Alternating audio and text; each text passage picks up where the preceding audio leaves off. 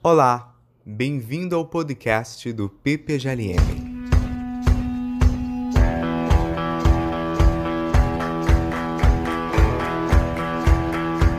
Oi, pessoal! Damos início a mais um episódio do nosso podcast do PPGLM. Como vocês sabem, nós entrevistamos convidados sobre temas, conceitos e autores em filosofia. E no episódio de hoje, nossa conversa será com o professor Felipe Campelo, doutor em filosofia pela Goethe-Universität Frankfurt, na Alemanha, sob orientação do Axel Honneth, e professor da Universidade Federal de Pernambuco. Hoje também teremos a participação de Leonardo Macedo, mestrando em filosofia na Universidade do Estado do Rio de Janeiro. Antes de tudo, quero agradecer ao Felipe por ter aceitado o nosso convite.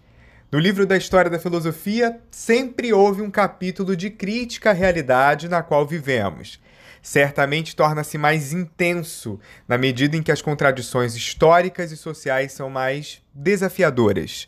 O século XX foi marcado, dentre outros movimentos intelectuais, pela teoria crítica na filosofia, bastante expressiva e com nomes importantes hoje. Para começar, vou fazer a pergunta mais importante, Felipe. Afinal, o que é teoria crítica? Olá, Tiago. Olá, Leonardo. Um prazer estar aqui com vocês. Eu confesso que sou um ouvinte entusiasta aqui do projeto, do podcast de vocês. Parabéns aí ao PPGLM por essa iniciativa incrível. Ontem mesmo eu estava ouvindo um podcast sobre Tocqueville e estou sempre acompanhando aí, então é um prazer estar aqui hoje conversando com vocês. Então, Tiago, é, para começar, assim, né, o que é que seria a teoria crítica, eu acho que vale a pena a gente entender contra o que se coloca a teoria crítica, ou seja, qual seria a teoria que supostamente, digamos assim, não seria crítica, né? E esse ponto de partida a gente encontra num texto que acabou sendo seminal e eu acho que muito programático para essa tradição, que é o texto que Max Horkheimer escreve em 1937, durante o exílio é, nos Estados Unidos, que é o texto intitulado Teoria Tradicional e Teoria Crítica. Né? A teoria tradicional seria aquela, e ele Horkheimer associa a, fundamentalmente ao paradigma cartesiano, né, que seria uma forma de racionalidade que, e aí a própria produção científica, né, e o que é que se define depois como característico da epistemologia moderna, como uma forma de racionalidade é, centrada então, os melhores meios para se obter um determinado fim. Né? Esse seria um modelo é, que a gente passaria a entender, aí ser chamado também nessa tradição de racionalidade instrumental, né? porque em nenhum momento está é, sendo problematizado qual seria esse fim. Ou seja, pensar uma ação racional, se a gente pensar assim, né? por exemplo, qual seria é, a forma mais racional de se chegar a um outro ponto do outro lado de uma praça, por exemplo. Né? Aqui a gente tem uma forma de racionalidade que seria dizer, bem, é tomar uma linha reta, porque a linha reta é a forma é, mais próxima de se atingir é, dois pontos, né, de se ligar a dois pontos. Quando a gente pensa no paradigma da ciência e quando isso vai ser criticado no âmbito da moral ou nas, na, na própria crítica da economia política, é evidente que essa noção de racionalidade passa a ser mais complicada. Não é tão simples assim pensar o que é que seria uma ação racional, por, por exemplo, para um, realizar um projeto de vida boa, né, ou para discussões morais e por aí vai. O que Horkheimer então é, é, começa a, a, a, pensar e de algum modo estabelecer como, como crítico é que esse modelo tradicional de se pensar essa racionalidade moderna não teria condições de responder a, a outros tipos de demanda que não sejam aquelas é, estritamente pensadas no modelo é, instrumental. Então, por exemplo, né, se a gente pensar o paradigma científico né, como a, apenas baseado numa maior eficiência, ou seja, entender qual é o melhor meio para se chegar num fim, sem que em nenhum momento esse fim seja problematizado, você pode ter absurdos. Né? Então, nessa visão, e a gente tem que lembrar aí que os frankfurtianos, né, como, como surge aí a teoria crítica, né, ligada a esse primeiro momento, é, e depois a gente vai falar um pouquinho sobre isso, né, ligado à escola de Frankfurt, o que a gente tem ali são as experiências, então, do nacionalsocialismo, né, do nazismo, no qual é, muitos desses teóricos, estão incluídos, é, a maioria deles, inclusive judeus, né? E eles estão dizendo o seguinte: olha, o nacionalsocialismo não é uma espécie de ponto fora da curva desse desdobramento desse modelo de racionalidade tal qual é pensado nos termos da sua instrumentalidade. Ele seria, na verdade, um, um, um efeito colateral disso. Né? Então, quando Adorno, por exemplo, vai escrever em Educação após Auschwitz, né, o que é que levaria os engenheiros a construir né, os trens é, é, é, ale, transportando os judeus a serem exterminados nas câmaras de gás de Auschwitz, Adorno vai dizer que se a gente pensar somente nesse modelo de instrumentalidade, né, da racionalidade, é tranquilo o engenheiro dizer, bem, eu vou projetar com maior eficiência, porque a finalidade é que o trem chegue mais rápido. Então, é, é contra isso né, que a teoria crítica se coloca. Né? E aí, o, o, o que vai guiar esse elemento fundamentalmente crítico, em contraposição a esse modelo tradicional, portanto, de se pensar a teoria, é o que esses teóricos inicialmente vão pensar sobre o conceito de emancipação. Né? A emancipação é que deveria ser essa finalidade, ou seja, até a produção científica, ao invés de ser supostamente neutra, né, baseada aí em, em qualquer que seja o fim, deveria ser guiada e ela deveria estar de algum modo é, é, é, a serviço, né, assim, tendo como finalidade é, a emancipação do, dos sujeitos. Então esse é o conceito central que um pouco vai guiar esse momento inicial do que a gente hoje chama de teoria crítica. Né? Perfeito, Felipe. Eu falava antes que na filosofia sempre houve um espaço para a crítica. Mas a gente pode considerar também que o filósofo alemão Hegel foi quem, de modo muito contundente, fez de seu tempo o objeto da filosofia. Professor, de que maneira podemos retomar Hegel a partir da teoria crítica e quais os principais conceitos que foram mobilizados por esse filósofo para pensar a política e a sociedade? Então, Tiago, eu sou até um pouco suspeito, né? Assim, porque, inclusive, aqui uma nota, é, é, uma trajetória é, é um pouco intelectual, né? Assim, pessoal, que eu cheguei né, e o interesse pela teoria crítica ela partiu de um interesse anterior por Hegel. Então, desde o início da graduação, é, eu comecei ali a me interessar por Hegel, tinha um projeto de iniciação científica sobre o escrito da diferença de Fichte e Schelling, eu estava bem entusiasmado ali naquele momento por é, trabalhar com Hegel. Né? E o que é que acontece? Em um, determinado momento, caiu em minhas mãos, isso já mais para o final da graduação, um livro é, de Axel Honneth, né, o Luta por Reconhecimento, que é um, um, um, trabalho importante e hoje um dos principais nomes ligados à tradição da teoria crítica, que era uma tentativa de atualização de Hegel, principalmente do, da sua filosofia política né, e da teoria da justiça hegeliana. Eu, quando li aquele livro, disse: olha, é possível a gente retomar Hegel de uma maneira que de fato atenda aí a demandas é, do, do, nosso tempo, né, que aliás seria fazer jus à própria filosofia hegeliana, né, de pensar o seu tempo em conceito. Quando eu então comecei a, a trabalhar com luta por reconhecimento, na época eu dizia, bem, eu, eu vou, eu, seria um sonho poder ser é, orientado então por essa, é, é, essa forma, né, por alguém que está fazendo essa forma de atualização, que era o Ronet, e, e aí acabou dando certo aí no doutorado. Né? Então, a teoria crítica, eu é, e esse interesse, né, que é um pouco pessoal, mas eu acho que se confunde com a forma como o Hegel hoje pode ser relido de maneira muito profícua e muito, muito disso se deu através da tradição da teoria crítica. Né? Você tem ali, claro, um, uma espécie de hegelianismo é, mais de esquerda, como é chamado no debate, é, mas ao mesmo tempo muito aberto a outras discussões, né, muito da filosofia é, anglo-saxã, né, que começou um pouco com a já atualização de Habermas, a gente pode voltar um pouco a falar sobre isso. Então tem uma forma de pensar hoje Hegel que eu diria que é, é que voltou a, a tornar Hegel relevante também para o debate da filosofia política através dessa recepção via teoria crítica. E o que é que eu acho, destacaria apenas como, como central nisso, né?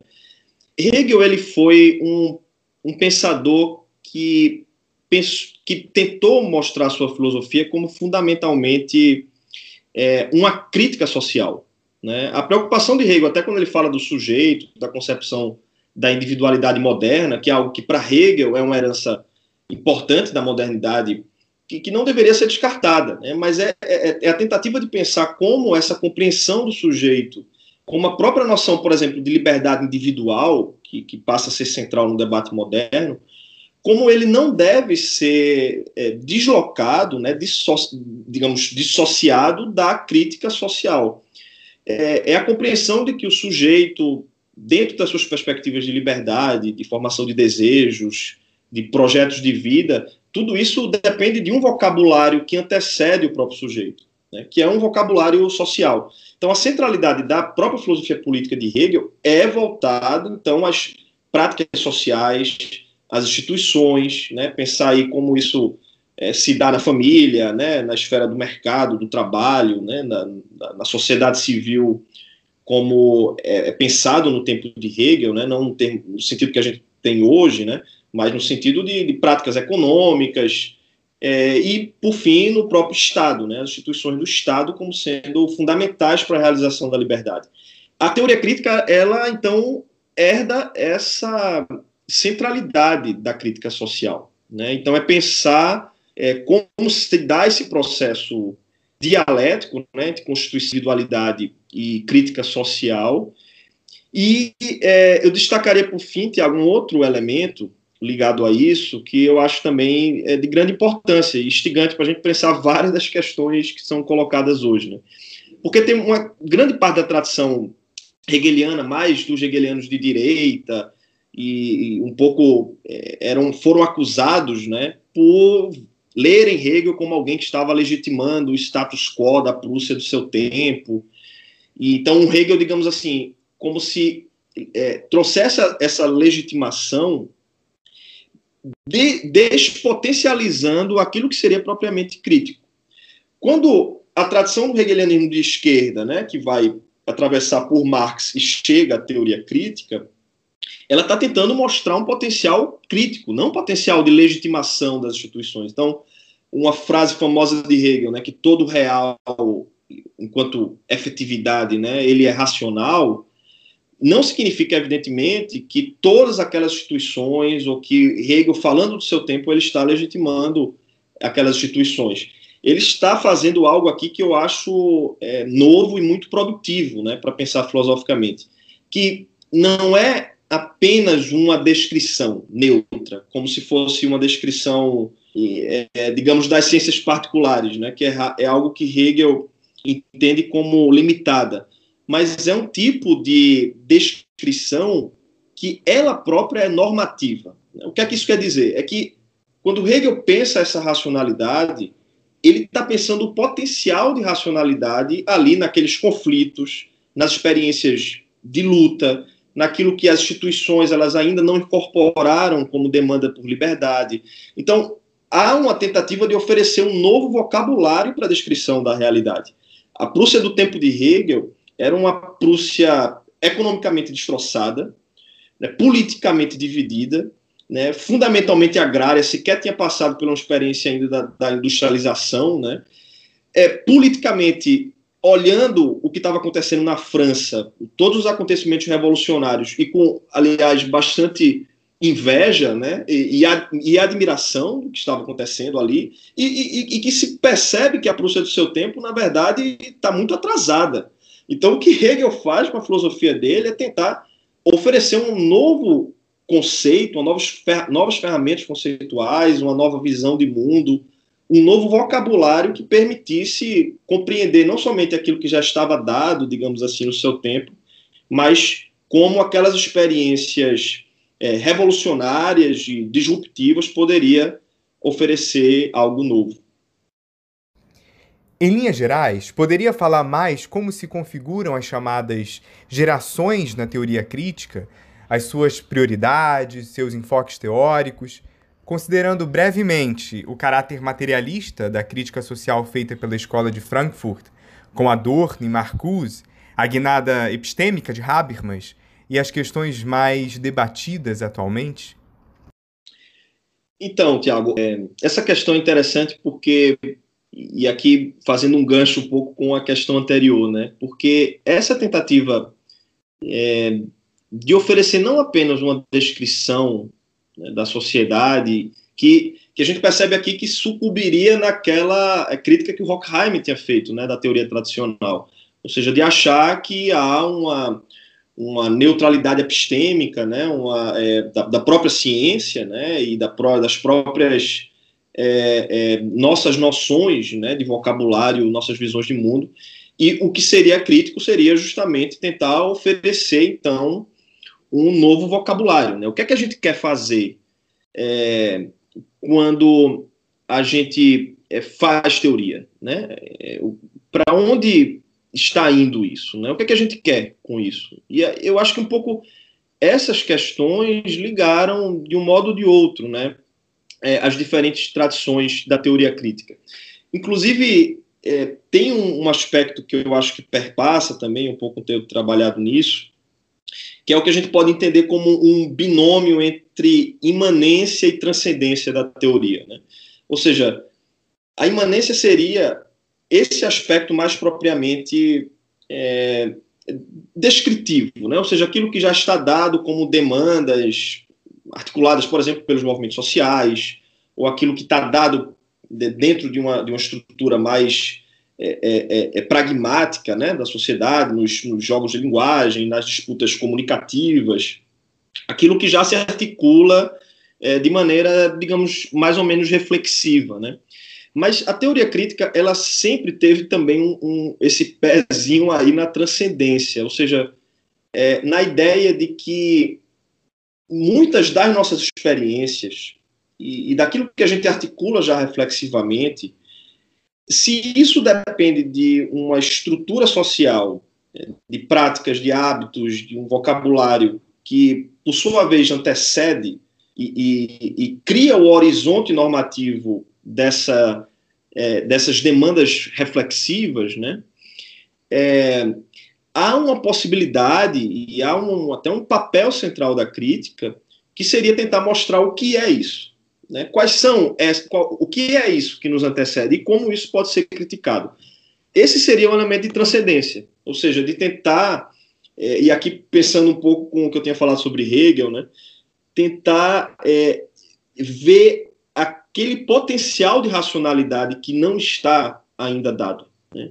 É um vocabulário novo que, que é possível, às vezes, de se pensar como as noções reflexivas dos sujeitos elas podem ser pensadas de outras maneiras, né? podem ser articuladas de outras maneiras, os desejos podem ser outros desejos que não esses que já estão dados, né? Isso seria um potencial de transcendência. Muito do que o próprio Hegel e a teoria crítica se opõem a boa parte do vocabulário liberal da modernidade é um pouco essa espécie de do que eles entenderiam como sendo uma ficção, né? Ou seja, bastaria pensarmos uma noção negativa, em que a liberdade não tivesse coerção por parte do Estado, das instituições, que os indivíduos tivessem protegido né, é, é, essa esfera particular né, da liberdade, que com isso eles poderiam então realizar né, seus projetos de vida boa.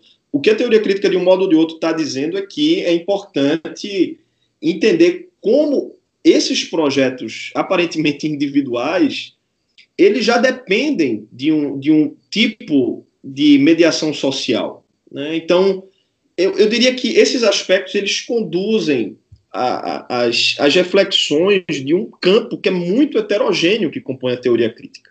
A teoria crítica não é um bloco homogêneo, né? ele, ele tem muitas diferenças e somente para falar assim do que caracteriza é, é, é muito esquematicamente, né, assim, essas, essas tradições, eu destacaria, assim, o, o, de uma maneira que é muito simbólica até, aquilo que é, foi ligado a uma cátedra, quando foi criado o Instituto de Pesquisas Sociais, né, ao qual está vinculado boa parte da, da, dessa, desse momento inicial da teoria crítica, é, junto a essa criação foi criada uma cátedra na Universidade de Frankfurt, que é a Cátedra de Filosofia Social, né, Soziale Philosophie. E se a gente pensar quem ocupou essa cátedra, já tem uma certa ideia esquemática, assim, né? Dessas três gerações e hoje uma, uma quarta geração da teoria crítica. Primeira, primeira geração, o próprio Horkheimer, que foi o primeiro né, a ocupar é, é, a cátedra. É, logo em seguida, um, um, um, um, assistente que não foi tão bem recebido inicialmente em Frankfurt, né, que é o Habermas, que escreveu é, sua tese de doutorado é, já fora, tese de livre docência também, né, tese de doutorado sobre o absoluto em Schelling, né, depois a tese é, de livre docência sobre a mudança estrutural da esfera pública, né, mas Habermas não foi inicialmente é, tão bem recebido em Frankfurt. São um daqueles exemplos que a gente pensa aí para quando alguma coisa fracassa né, na nossa vida, a gente lembrar de, é, desses casos de negação, inclusive acadêmico. Né? O próprio Benjamin também foi um dos que teve a, a sua é, tese de livre docência né? É, é sobre o, o drama no, no, barroco alemão foi também rejeitado, né? E, e, e, foi trágico, né? Essa rejeição no caso de Benjamin. Muito dessa então dessas filiações a gente percebe já aqui, né? Então inicialmente Horkheimer, depois Habermas, que aí é aceito depois de defender a tese livre docência e assume a cátedra de filosofia social, que seria talvez então o principal representante né, da se chamada segunda geração da teoria crítica, e, por fim, um assistente de Habermas, que é, escreve a sua tese de doutorado com uma crítica a Habermas, é, e que depois escreve uma livre docência já como assistente de Habermas em Frankfurt, que é o, o Axel Honneth.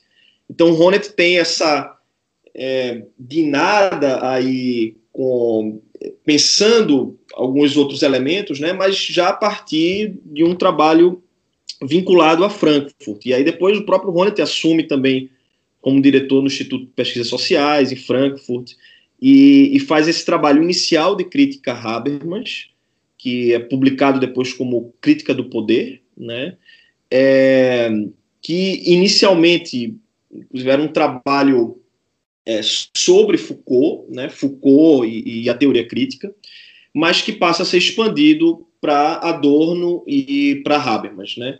E só para é, é, muito resumidamente, né, assim, é, mostrar um pouco esse esquema, o que a gente vê ali basicamente é uma forma de crítica que eu diria que igualmente liga as críticas feitas pelas gerações às gerações anteriores que é um, uma espécie de, do, do que é chamado de déficit sociológico.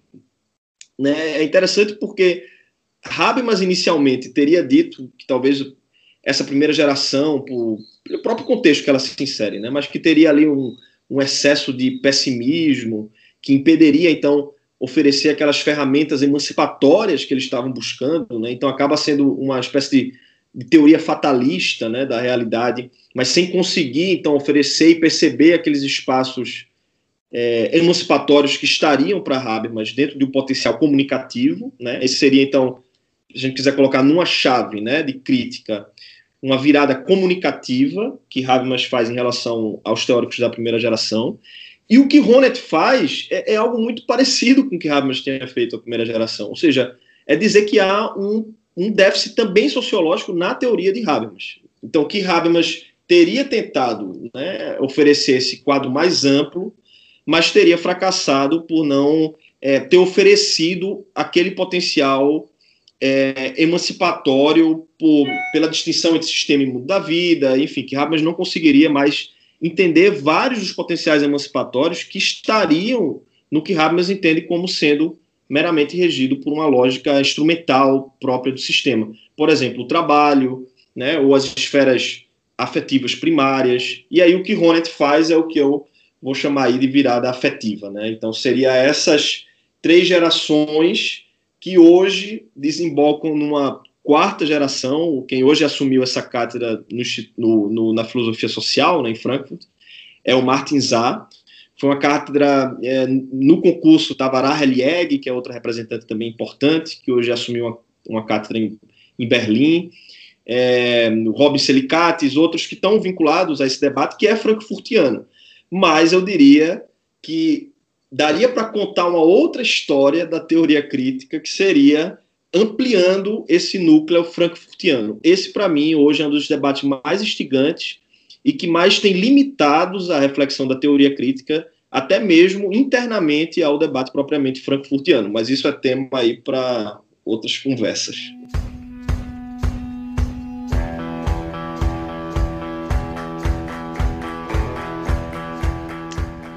Felipe, é, eu gostaria agora de direcionar as perguntas justamente para essa geração mais recente da teoria crítica, né? Falar sobre é, essa virada efetiva que acontece no interior dela. Em um artigo em 2017, você nos auxilia a compreender como a abordagem de Honneth sugere essa virada efetiva. Você poderia falar um pouco mais para a gente como é que é, é a luta por reconhecimento para Honneth e a crítica aos padrões de racionalidade? Legal, eh, Leonardo. Então, é interessante porque se conecta o que eu estava falando antes, e de alguma maneira a gente pode tentar aprofundar um pouco isso, né? Porque é, é interessante que quando eu escrevi inicialmente esse artigo, um pouco esse trabalho de uma, de uma crítica dos afetos, estou tentando concluir finalmente é, esse livro, mas ele parte de uma de um diálogo inicialmente intenso com Honneth, também desde a época de Frankfurt, mas também um pouco antes e um pouco depois, é, que não seria, é, depois é um pouco, seria uma, uma espécie de, de, de, correção a essa ideia de uma, de fato, uma virada afetiva, eu acho que não é algo totalmente novo no contexto da teoria crítica. É, se a gente voltar ali para escritos de Adorno, sobretudo, no, no, momento inicial, mas também de, de Benjamin, Eric Fromm, né? enfim, a gente já vê esse potencial afetivo, né? que seria muito de uma forma de compreensão de um, de um outro modelo de racionalidade.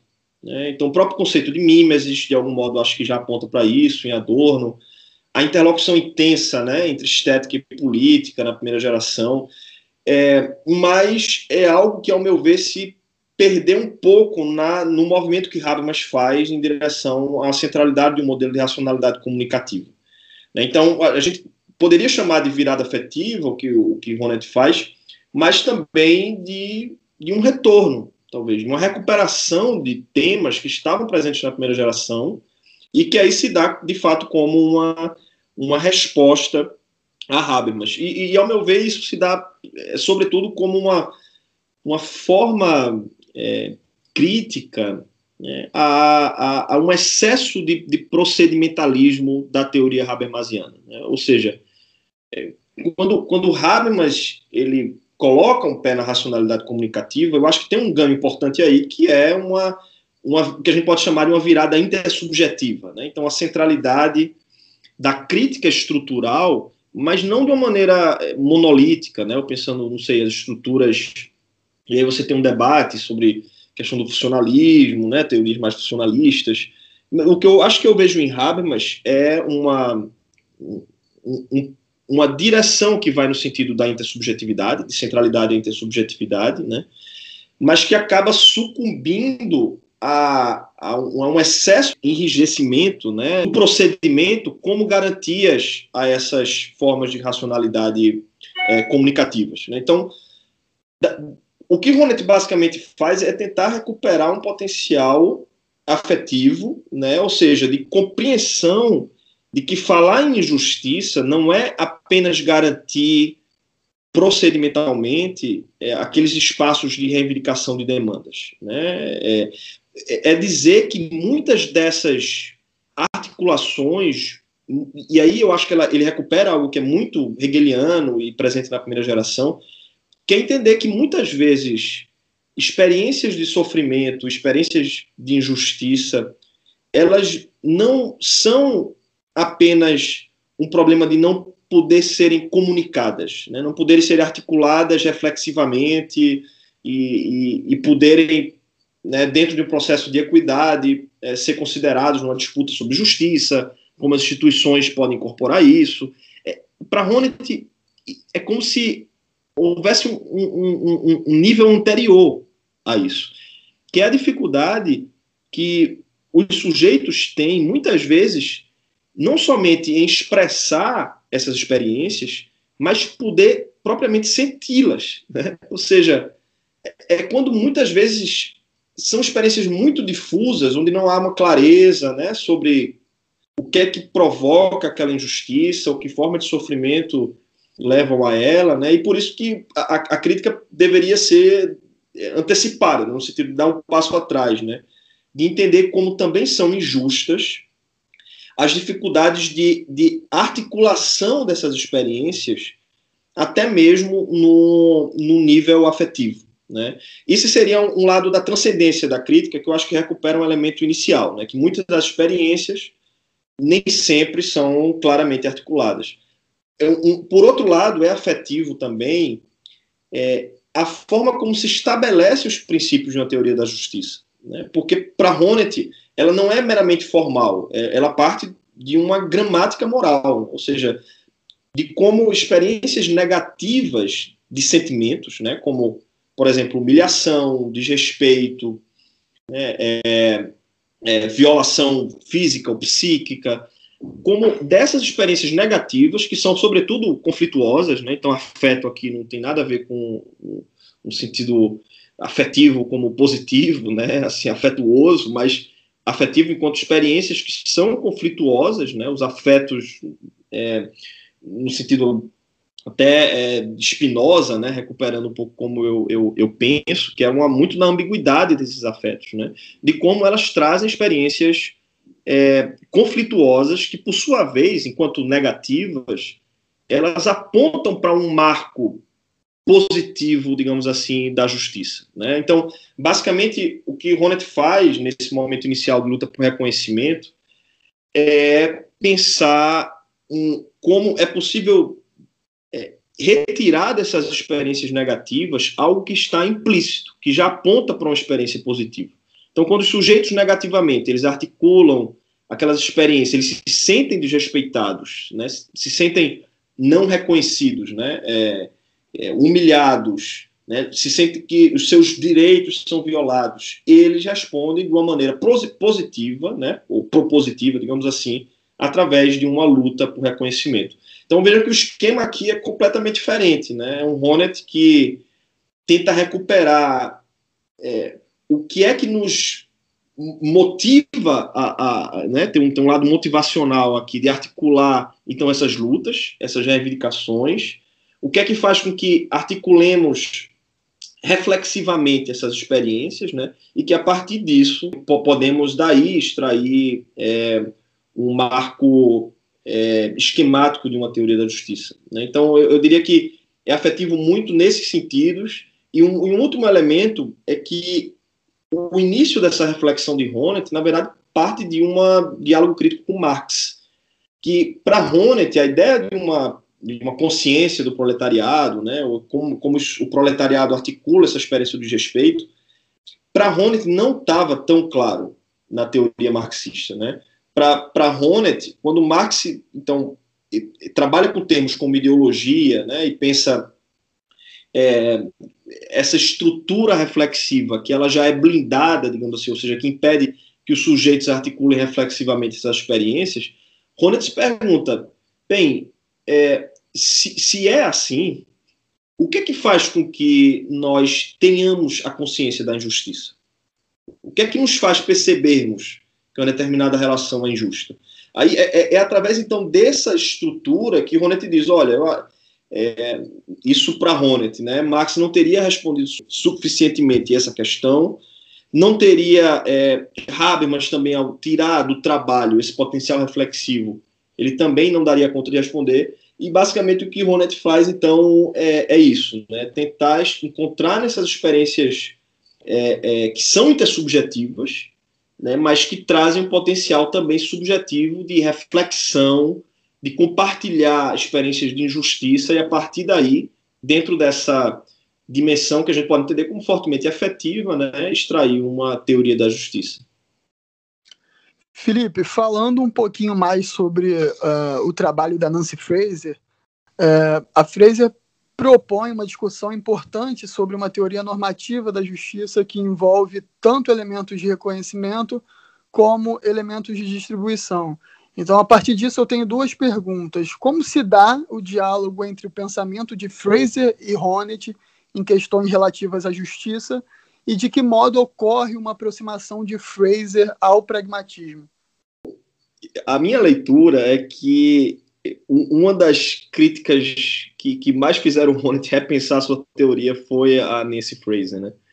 É, a minha vontade, inclusive, depois de trabalhar com, com, com Fraser, né, lá na, na, New School, veio muito dessa, minha experiência, digamos, já, esse foi o meu lado um pouco de parricídio, né, com o Honneth. Então, eu tenho, enfim, também as minhas críticas, né, e, e também é, aqui a ideia é um pouco trazer essa, recuperar isso, mas, claro, em outro momento a gente pode conversar um pouquinho mais sobre isso, mas eu acho que muito do que veio da reformulação que o Ronet faz, de, inclusive do, do, que eu falei na resposta passada, se deu a esse debate com a Fraser sobre redistribuição e reconhecimento. Porque o, o ponto central da crítica de Fraser ali a Ronet é que Ronet teria um, um, baseado sua teoria da justiça numa espécie de excesso de psicologismo, né? Ou seja, se ele se baseia nessas experiências subjetivas, de desrespeito, de humilhação, é, é como se houvesse esse risco de sempre atrelar a crítica da, da, da injustiça a isso que de fato os sujeitos sentem. Né? E isso foi um pouco uma das características que eu, que eu mencionei dessa questão da virada afetiva. Né? É, muito do, da crítica de Fraser, então, a essa questão se dá por uma outra forma de tentar responder o problema da injustiça, que é um problema que Fraser responde, isso ela já trazia, né, um, um lado que é muito mais pragmático, né, ela, enfim, tem toda uma influência de Hort, ela reconhece muito o, o lugar do pragmatismo na sua teoria, que é voltar-se para de fato aquilo que já está presente como demandas articuladas. Então, Fraser diz o seguinte: olha, é, nós temos que criticar a injustiça, independente dos sujeitos sentirem ou não. Isso é, é talvez um dos argumentos centrais na crítica que ela faz a Ronit aí nesse debate. Ou seja, é deslocar um pouco né, a crítica dos sentimentos morais da injustiça, digamos assim, a uma crítica mais propriamente estrutural. Então, é, eu diria que Fraser ela é mais estrutural, né, no sentido é, da centralidade também, né, dessas, sobretudo na estrutura é, é, de uma economia política, né, acho que muito no sentido é, da influência de Marx, né, e eu acho que Fraser tem um, um pé mais forte nessa tentativa de mostrar a centralidade da redistribuição, né, dentro dessas experiências, e, por outro lado, né, junto a esse, a esse pé mais forte em Marx, a influência do pragmatismo, né, de como essas demandas são já estão ali. Inclusive, Fraser ela tem um, uma certa aversão, né, assim, a uma é, a basear essa experiência, por exemplo, em conceitos psicanalíticos, né, em pensar as categorias psicanalíticas como como centrais para essa crítica social, é, ou esse tipo de psicologismo, né, de, de, de pensar como uma uma, uma forte base antropológica poderia oferecer isso. Para Honneth, isso tem toda uma trajetória que é muito forte na, na própria teoria crítica, evidentemente, né? o próprio lugar da psicanálise, inicialmente, depois Habermas recupera ali até conhecimento e interesse, né? um pouco em um debate sobre Freud, depois ele abandona em nome da psicologia social, né? e, e aí a forte presença tanto da psicologia do desenvolvimento, né, de Piaget e de Kohlberg, quanto da é, psicologia pragmática, inclusive, né, é, de George Herbert Mead. É, é, interessante porque em luta por reconhecimento a gente vê um Honneth em relação a esse debate que, que é exatamente recuperando essa visão de Habermas. Né? A forma que ele atualiza Hegel é através de Mead.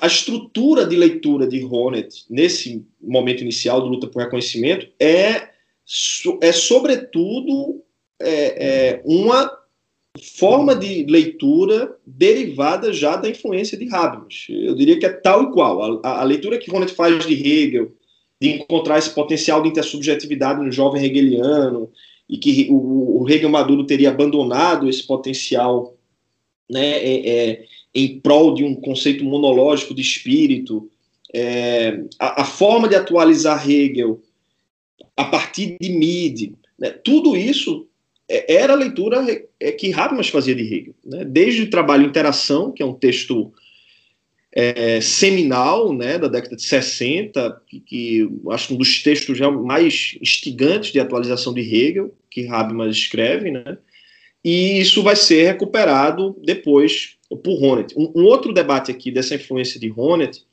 é, inicial, né, uma, da centralidade de um modelo antropológico para a teoria Honnetiana, é o diálogo que ele tem com Hans Joas, que é um colega de, de um amigo de Honneth, é, e tem um trabalho muito muito sólido também na sociologia, né, e muitos dos escritos iniciais, o primeiro livro que Honneth lança, né, é uma, um debate que ele faz, né, que ele escreve em conjunto com o Hans Dios. E, e muito desse debate se dá através de uma base antropológica de uma teoria social, que é muito comum né, no debate alemão, que a gente viu como isso é central na, na teoria crítica.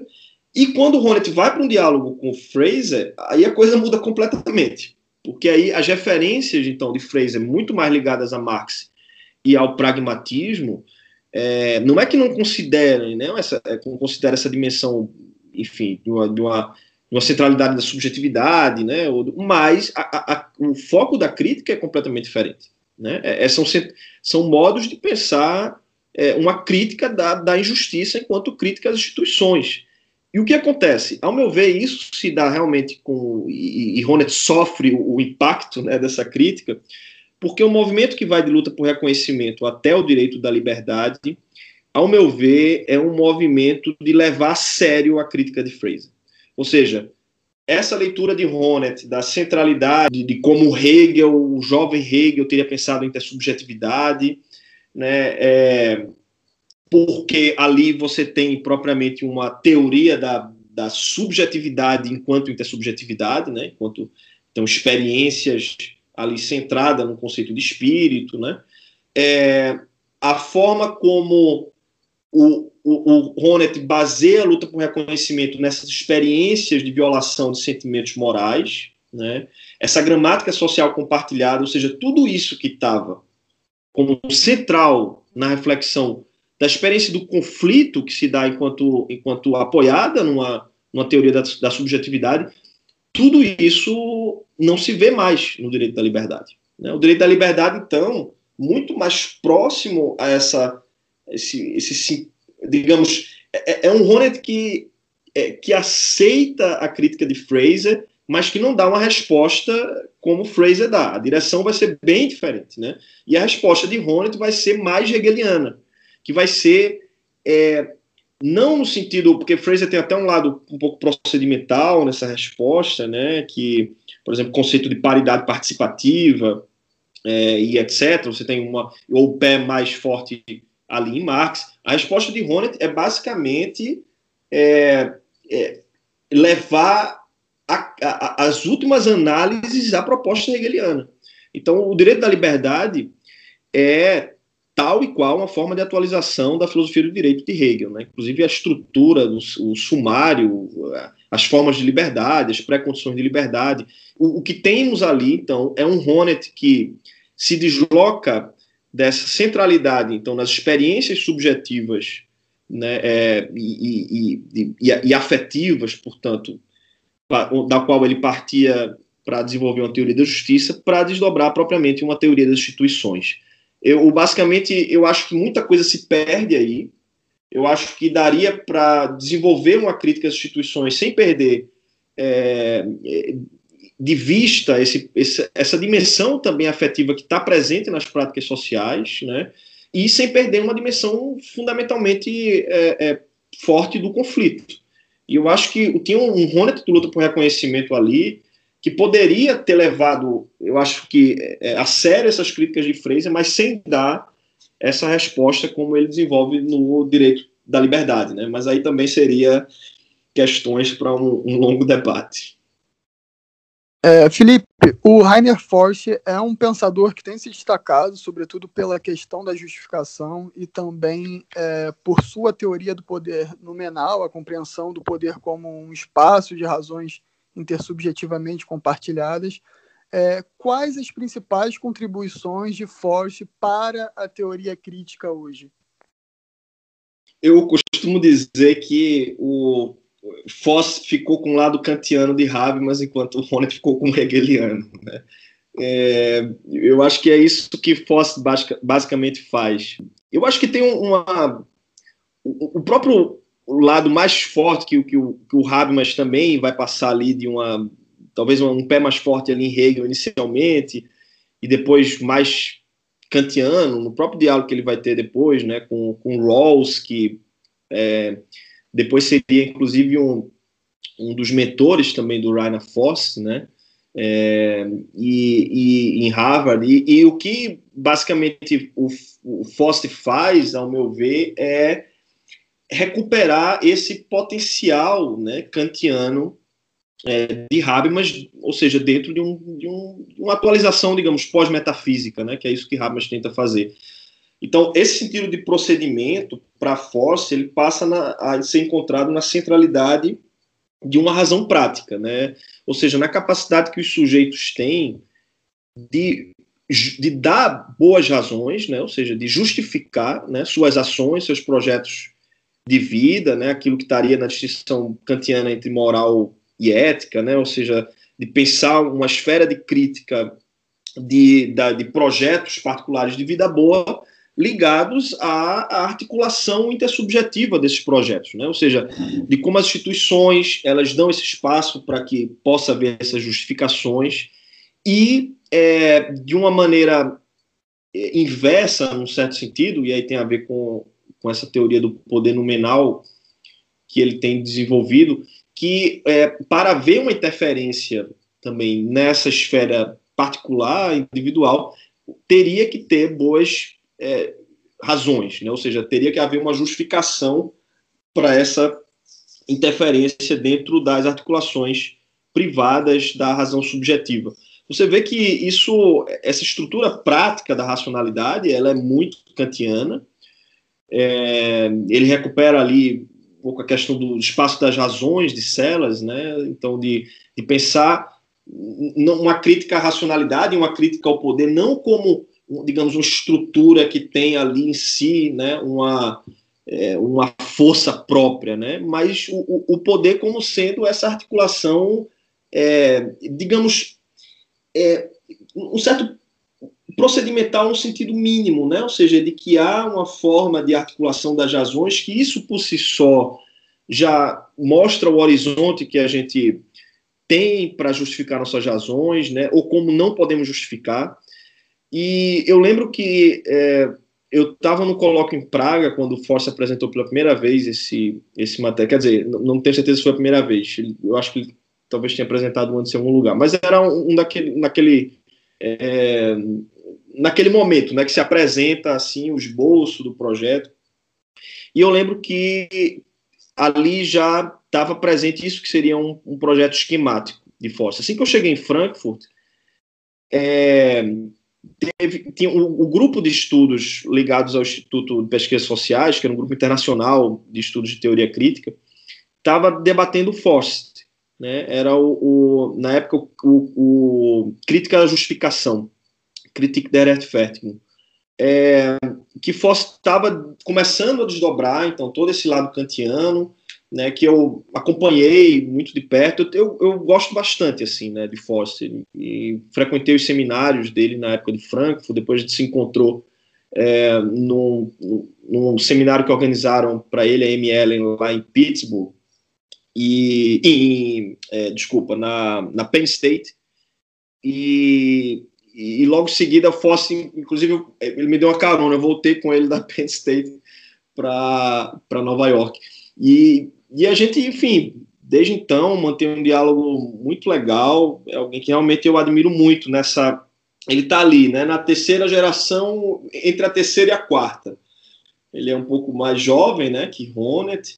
É, tem um trabalho realmente impressionante. É alguém que eu acho que é, vale a pena também ter um, um diálogo com ele, apesar que eu, é, é, esse sentido, né? Assim, como daria para repensar essas formas de críticas é, com um, um, marco mais alargado de referências, né? Eu acho que a estrutura dele está ali muito muito clara, né? Aquele conjunto de referências que ele tem ali.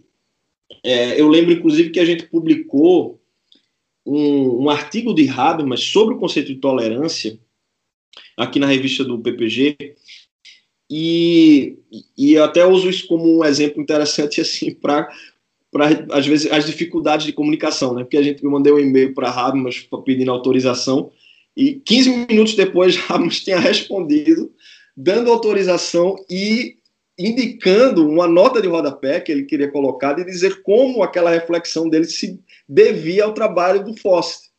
Então, o, o, você vê essa admiração que Habermas tem por Faust, talvez, enfim, essa, esse pé mais forte em Kant aí no, no último, eu, no penúltimo Habermas. Eu acho que o último Habermas ele, ele é, é bem hegeliano, assim. Mas o penúltimo Habermas, digamos assim, se for para, né, eu acho que não é possível fazer essas divisões, mas esquematicamente ele, ele, ele vê uma admiração muito forte nessa continuidade que o Foss né, deu a, a teoria dele. E eu acho que, que, nesse sentido de explorar essas referências contemporâneas, um pouco desse debate da razão prática, de justificações, é, vale muito a pena pensar o Foster. Além desse é, inicial, né, desse projeto inicial que o Foster fez também em Frankfurt, com, junto ali também com Habermas, que era o debate sobre o conceito de tolerância que aí foi a livre docência né, de Faust, o, o Tolerance in Conflict. Dois escritos que ele fez né, sobre a tolerância e, e que tem um, uma, um, um, fôlego histórico também, vale a pena salientar isso, né, é, que eu acho impressionante, é, até pouco, eu acho que se perdeu muito nessa né, essa volta também a, a uma história, não no sentido só de reconstrução normativa, como vai estar ali em Ronet depois, que é quase que uma, uma história que já está auto-justificada, um sentido muito hegeliano mesmo, né? meio teleológico, com a ideia de progresso, e aí basta você reconstruir a história incorporando aí, vendo nela essa é, é, incorporação de projetos de liberdade. Né? Eu acho que o que Faust faz é levar a sério idiosincrasias e conflitos históricos que, que também é um trabalho que eu acho interessante. Então, é, é um, é um um tipo de, de projeto que também eu acho que vale a pena a gente discutir. Muito, muito bom. Para finalizar, Felipe, pode falar mais sobre a relação entre afetos e instituições na democracia, considerando o papel de conteúdos emotivos e afetivos na praxis social?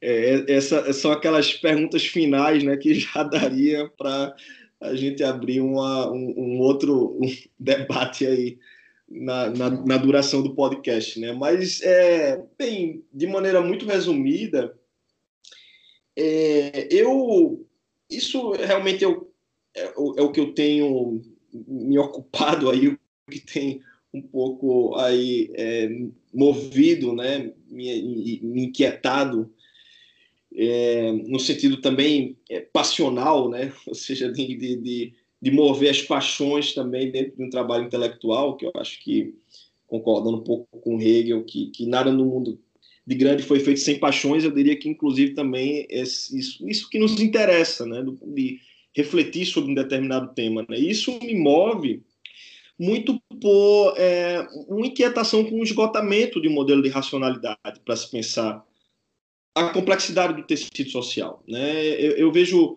então, enfim, daria para ver muito mais. Em, você tem um debate empírico também, uma literatura grande, né, que tem surgido aí sobre o lugar, né, desses limites de racionalidade, seja na, no, num debate da economia, onde o lugar da racionalidade, rational choice, também foi muito preponderante durante o tempo, né, e tem cada vez mais se esgotado isso, né, e eu acho que muito por uma exigência é, empírica, ou seja, um confrontamento com uma realidade que, que não se mostra racional. Né? Então, quando a gente vai lá para escolhas políticas, a gente vê que, que não dá conta acreditar ou normativamente né, que devemos agir de maneira racional. Certo, do ponto de vista normativo, isso pode até fazer um certo sentido, mas o que eu tenho tentado mostrar é que até nesse sentido normativo, é, a gente pode falar em uma certa racionalidade dos afetos.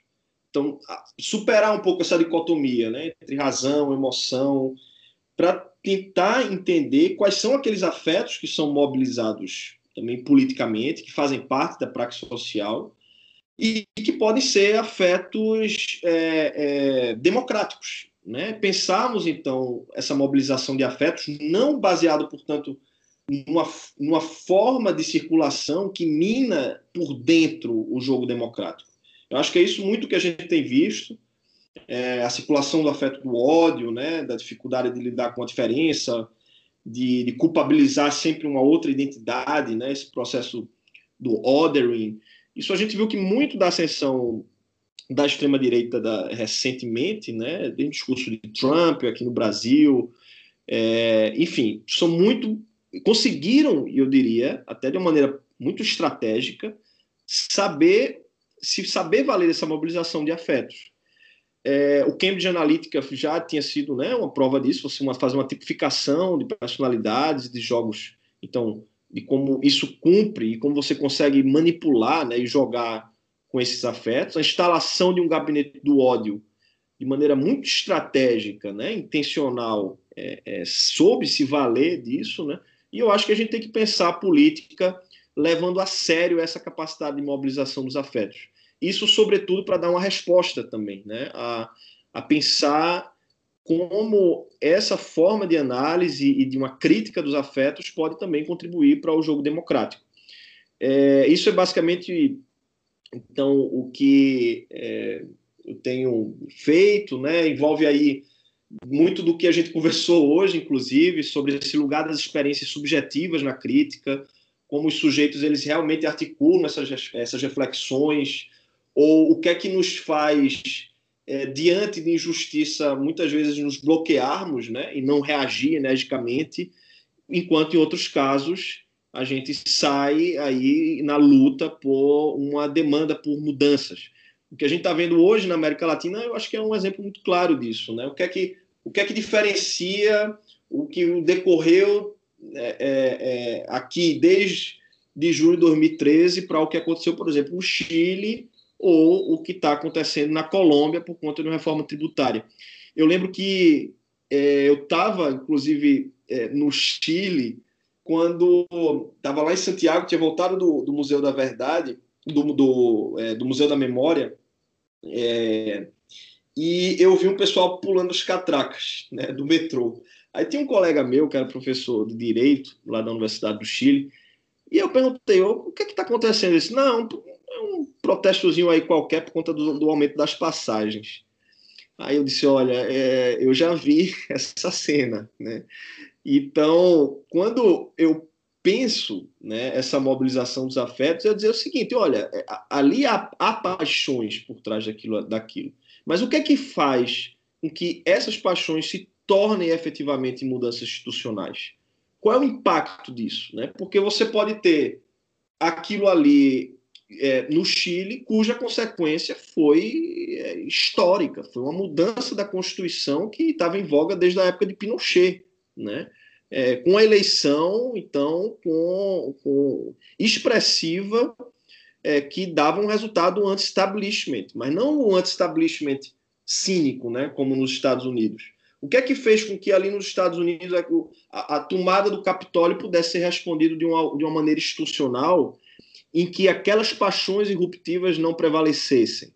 O que é que fez com que no Brasil essas respostas de 2013 é, dessem naquilo que a gente conhece bem. Então é um pouco isso que eu tenho pensado, né? É não, não somente do ponto de vista empírico, que eu acho que aí teria um trabalho de fôlego, que depende aí de, de, de muitas, é, enfim, de, estudos mais amplos, mas pensar sobretudo a partir da filosofia, um debate normativo, né? Ou seja, o que é, como definimos então afetos democráticos, né? Qual deve ser o lugar das paixões dentro desse jogo político. Né? Eu acho que aí são questões normativas, né? É, qual o lugar disso numa teoria da justiça, qual o lugar dessas experiências é, é, e dessas narrativas, da forma como articulamos nossos afetos diante da crítica da injustiça. Se aquela pergunta que Fraser faz diante de Honneth, de que será que só podemos fazer uma crítica da injustiça a partir de sentirmos a experiência da injustiça, tudo isso, ao meu ver, é, permanece muito instigante né, para um trabalho filosófico. É isso então um pouco que eu tenho é, feito aí, o que tem me incomodado filosoficamente ultimamente. Perfeito. Agradeço você, Felipe, pela ótima entrevista. Obrigado por ter participado com a gente hoje. Eu agradeço também, Tiago, Leonardo. Foi um prazer conversar com vocês aqui. Muitas é, informações, né? Espero que tenha, de alguma maneira esquemática, ajudado a gente a compreender essa tradição tão instigante, complexa, heterogênea que é a teoria crítica. Muito obrigado. Também agradeço ao Leonardo Macedo, que esteve com a gente. Obrigado a você que nos ouviu pela sua audiência. Compartilhe esse episódio com os amigos. Vai lá, segue a gente nas redes sociais. Estamos no Instagram em ppglm.ufrj, também no YouTube, no nosso canal ppglm/ufrj e no Facebook em facebook.com/ppglmufrj, tudo junto. Continua com a gente acompanhando os próximos episódios do podcast do PPGLM.